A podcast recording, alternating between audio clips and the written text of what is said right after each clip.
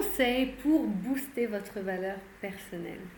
Bonjour à tous, je suis Eva Ledemé, spécialiste en gestion des émotions et du stress et je vous partage ici mes conseils de santé psychologique et de bien-être. Aujourd'hui, j'aimerais vous faire un podcast pour vous booster dans votre valeur personnelle parce que toutes les personnes qui m'écoutent là maintenant ont énormément de valeur. Professionnellement, dans mes accompagnements, je passe globalement tout le temps par cette étape qui est de redonner de la valeur à la personne que j'accompagne. Du coup, j'aimerais ici vous le partager aussi et que vous puissiez profiter de ce chemin et des conseils que je partage aussi en accompagnement. Dans un premier temps, sachez qu'avoir euh, bah, des fois une perte d'estime de soi ou une perte de valeur arrive. C'est quelque chose de généralement plutôt normal dans notre parcours de vie. Donc ne vous inquiétez pas si vous avez ressenti ces moments-là, eh bien il y a juste d'autres moyens de pouvoir les rééquilibrer. Alors, le premier point dans ces trois conseils, déjà il va falloir se rendre compte que euh, votre valeur, votre valeur personnelle se cultive.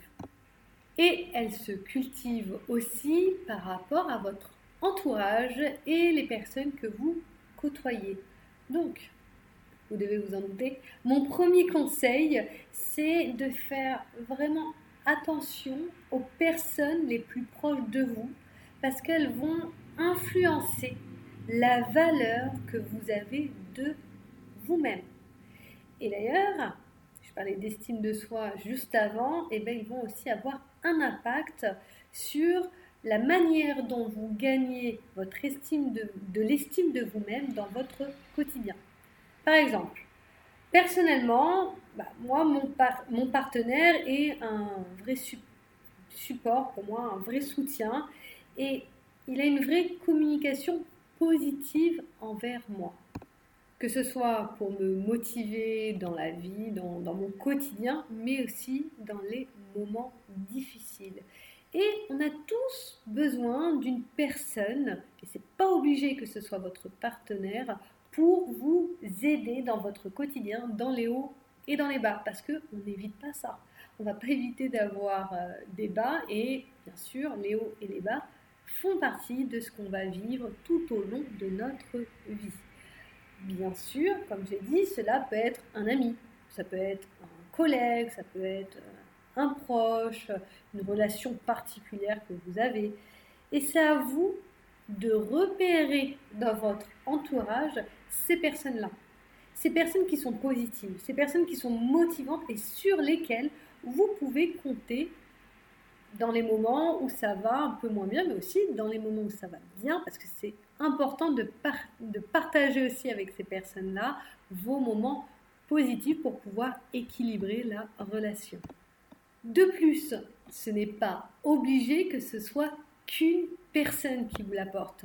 Il peut y avoir plusieurs personnes qui vont vous aider dans certains domaines, par exemple une personne qui va plus qui va prendre le temps de vous écouter, une autre personne avec qui vous allez faire des sorties, une autre personne vous allez partager une passion ou autre. C'est possible que ce soit plusieurs personnes qui vous apportent ces points positifs.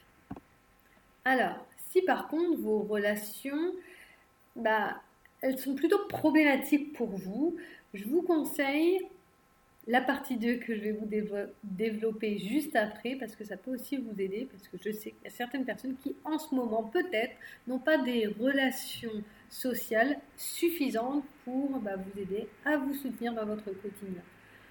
Ce deuxième point, c'est sur l'information. L'information que vous consommez influence la vision que vous avez de votre monde. Elle l'influence clairement. Par exemple, si vous regardez une série avec des meurtres, des scènes de guerre, euh, ou les news tout le temps qui nous montrent souvent des perspectives pas très avantageuses de notre monde, eh bien, cela risque de vous rajouter des difficultés, des challenges à cultiver des pensées positives envers vous-même.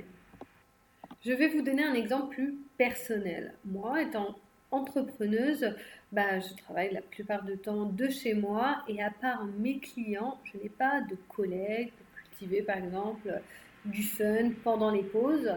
Et pour rappel, j'accompagne des personnes dans la gestion de leurs émotions. Et dans la gestion de leurs émotions, on parle de plusieurs objectifs, c'est assez large. Et donc, en général, je travaille plus sur les problèmes que les personnes traversent plutôt que sur les moments positifs. Alors, il est encore plus important pour moi que je rééquilibre avec du positif dans mon quotidien. Donc, dès que j'ai du temps, j'en profite pour me détendre avec des vidéos, des audios, comme ce podcast, ou, des lectures qui m'inspirent ou me détendre. Euh, personnellement, j'adore regarder des vidéos ou écouter des podcasts de Gary Vaynerchuk, qui est un entrepreneur, mais aussi de Amanda Hollander, qui est une illustratrice. une illustratrice, pardon, qui sont deux entrepreneurs américains. Donc, si vous parlez anglais, je vous les conseille. Et sinon, je, je m'interroge, je me fais des réflexions où j'apprends, que ce soit au travers de mes formations, mais aussi de sujets dans la santé psychologique, parce que c'est vraiment des sujets qui me passionnent et qui m'apportent. Et à la fin de la journée, ben, je ne vais pas me jeter sur des films dramatiques ou stressants, même si ce, cela, ça peut arriver parfois, hein, attention.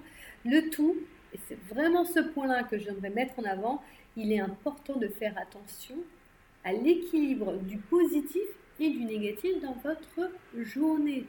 Si vous avez déjà eu une journée stressante, il ne faut pas vous en rajouter le soir, le week-end ou pendant vos pauses.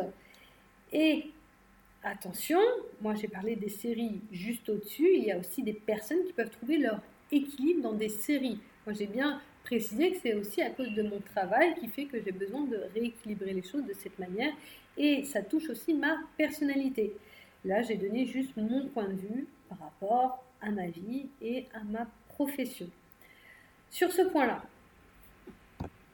à nouveau, c'est encore plus important pour les personnes qui ont du mal à cultiver une vie sociale ou qui vivent avec des personnes qui ne leur donnent pas de la valeur. Et oui, ça peut nous arriver. Donc, l'information que vous consommez peut vraiment vous aider à vous redonner de la valeur mais aussi à vous motiver et c'est un vrai plus, hein, mais ça peut vous aider à booster votre environnement afin qu'il soit un peu plus favorable si vous avez par exemple des, euh, des, personnes qui ne vous aident pas ou un environnement de vie qui est plutôt difficile.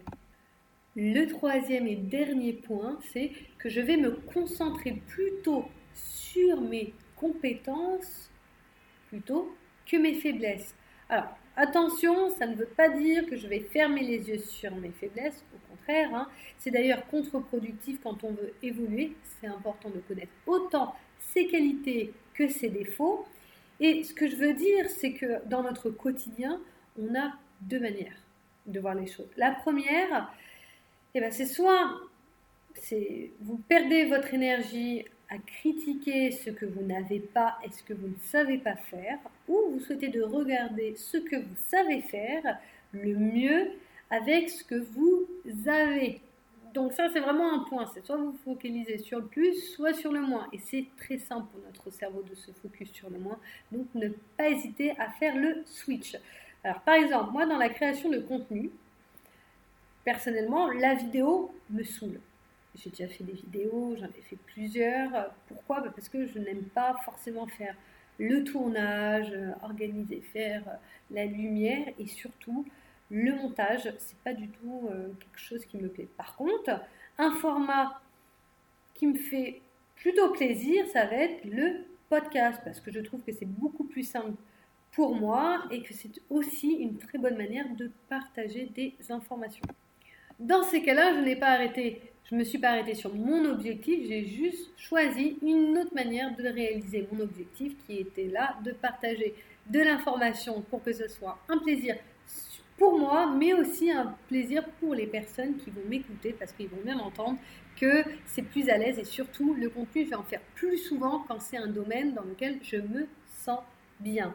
Alors, sur ce point-là, vous pouvez voir que je vais prioriser de faire les choses de manière à donner le plus de valeur possible selon mes capacités. Et c'est d'ailleurs comme ça que je vais être plus efficace, au lieu de m'acharner sur un point qui finalement, bah, je ne sais pas si bien faire et surtout, ça ne m'apporte pas énormément de plaisir. Les avantages, si vous vous concentrez sur ce dernier point, c'est que vous allez gagner dans vos actions, donc vous allez faire plus d'actions, et vous allez gagner dans le fait d'utiliser vos capacités à votre avantage. Et cela va vous donner de la valeur à long terme. Parce que si vous êtes à l'aise à faire une chose, ben, ça va être plus simple pour vous de continuer à le faire dans le temps. Et ces avantages que vous aurez gagnés dans les actions, eh ben, ça va forcément rattraper ben, les capacités que vous aurez mis par exemple dans une action qui ne marchait pas très bien pour vous. Par exemple, la vidéo, marche à l'heure actuelle globalement mieux que les podcasts. Pourquoi? Bah, Parce qu'on a l'audio et aussi l'image. Mais ça n'empêche pas que si on se concentre tout le temps sur le même objectif qui va être bah, je fais quelque chose plus pour apporter de l'efficacité à court terme, eh ben, on va avoir un moment donné, ça va être le serpent qui se mord la queue. Parce que, au final, si vous commencez à faire un truc qui va peut-être moins bien marcher dans le côté tendance, mais que vous allez faire plus régulièrement, vous allez avoir plus de résultats que faire quelque chose qui vous convient moins bien sur le court terme. Je pense que j'ai pas mal insisté sur cet exemple, mais j'avais vraiment envie de le mettre en avant. Un autre point, on perd des plumes à faire ce qui ne nous correspond pas que prendre le risque de faire du nous, comme l'exemple au-dessus, en ayant les yeux ouverts sur nos capacités comme sur nos faiblesses. Mais si vous choisissez d'utiliser pleinement vos capacités plutôt que de toujours combattre vos faiblesses, eh bien vous serez plus facilement vous-même. Et je pense que entre vous et moi, c'est quelque chose que l'on recherche, d'être en adéquation avec nous-mêmes. Et finalement, rien qu'en étant nous-mêmes, on a de la valeur. Vous apporterez de la valeur en étant vous-même. Ne cherchez pas à vous forcer. Eh bien, je vous remercie vraiment de votre écoute. J'espère de tout cœur que ces trois points vont vous inspirer à vous créer un environnement qui vous donnera plus de valeur. Et si vous souhaitez à nouveau retrouver tous mes conseils, abonnez-vous à ma chaîne et aussi vous pouvez retrouver beaucoup de contenu, d'informations, d'infographies, de conseils et aussi des vidéos, que ce soit sur Instagram, Facebook, LinkedIn, YouTube et même TikTok en, tapant, Eva Le Demé. Et d'ailleurs, vous pouvez aussi le faire en tapant Eva Le Demé sur Google où vous allez là trouver mon site internet. Je vous remercie encore pour votre écoute et je vous dis à bientôt.